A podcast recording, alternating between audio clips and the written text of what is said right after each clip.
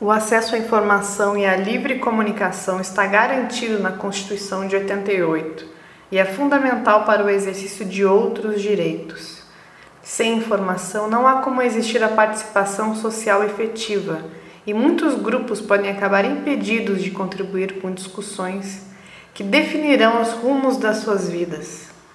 Isso tem sido sentido por parte da população das regiões atingidas pelo rompimento da barragem da Vale, em Brumadinho. Uma das queixas apresentadas pelas famílias tem sido dificuldade no acesso à internet.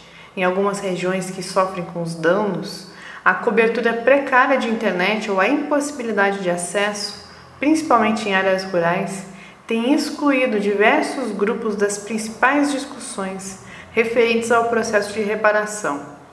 Essas dificuldades têm sido apresentadas em reuniões junto às instituições de justiça e a mineradora Vale, que por ser a responsável pela barragem que rompeu, deveria garantir que as comunidades consigam acesso aos meios de comunicação para que participem de maneira qualificada. Durante o ano de 2020, a EDAS realizou uma série de reuniões online junto às famílias que vivem nas seis cidades nas quais atua como assessora.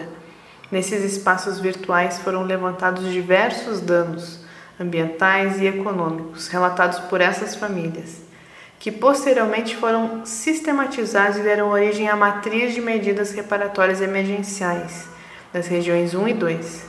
Nesses documentos, o primeiro capítulo se dedica a apresentar medidas urgentes para que o direito à comunicação e acesso à informação dessas famílias seja efetivado.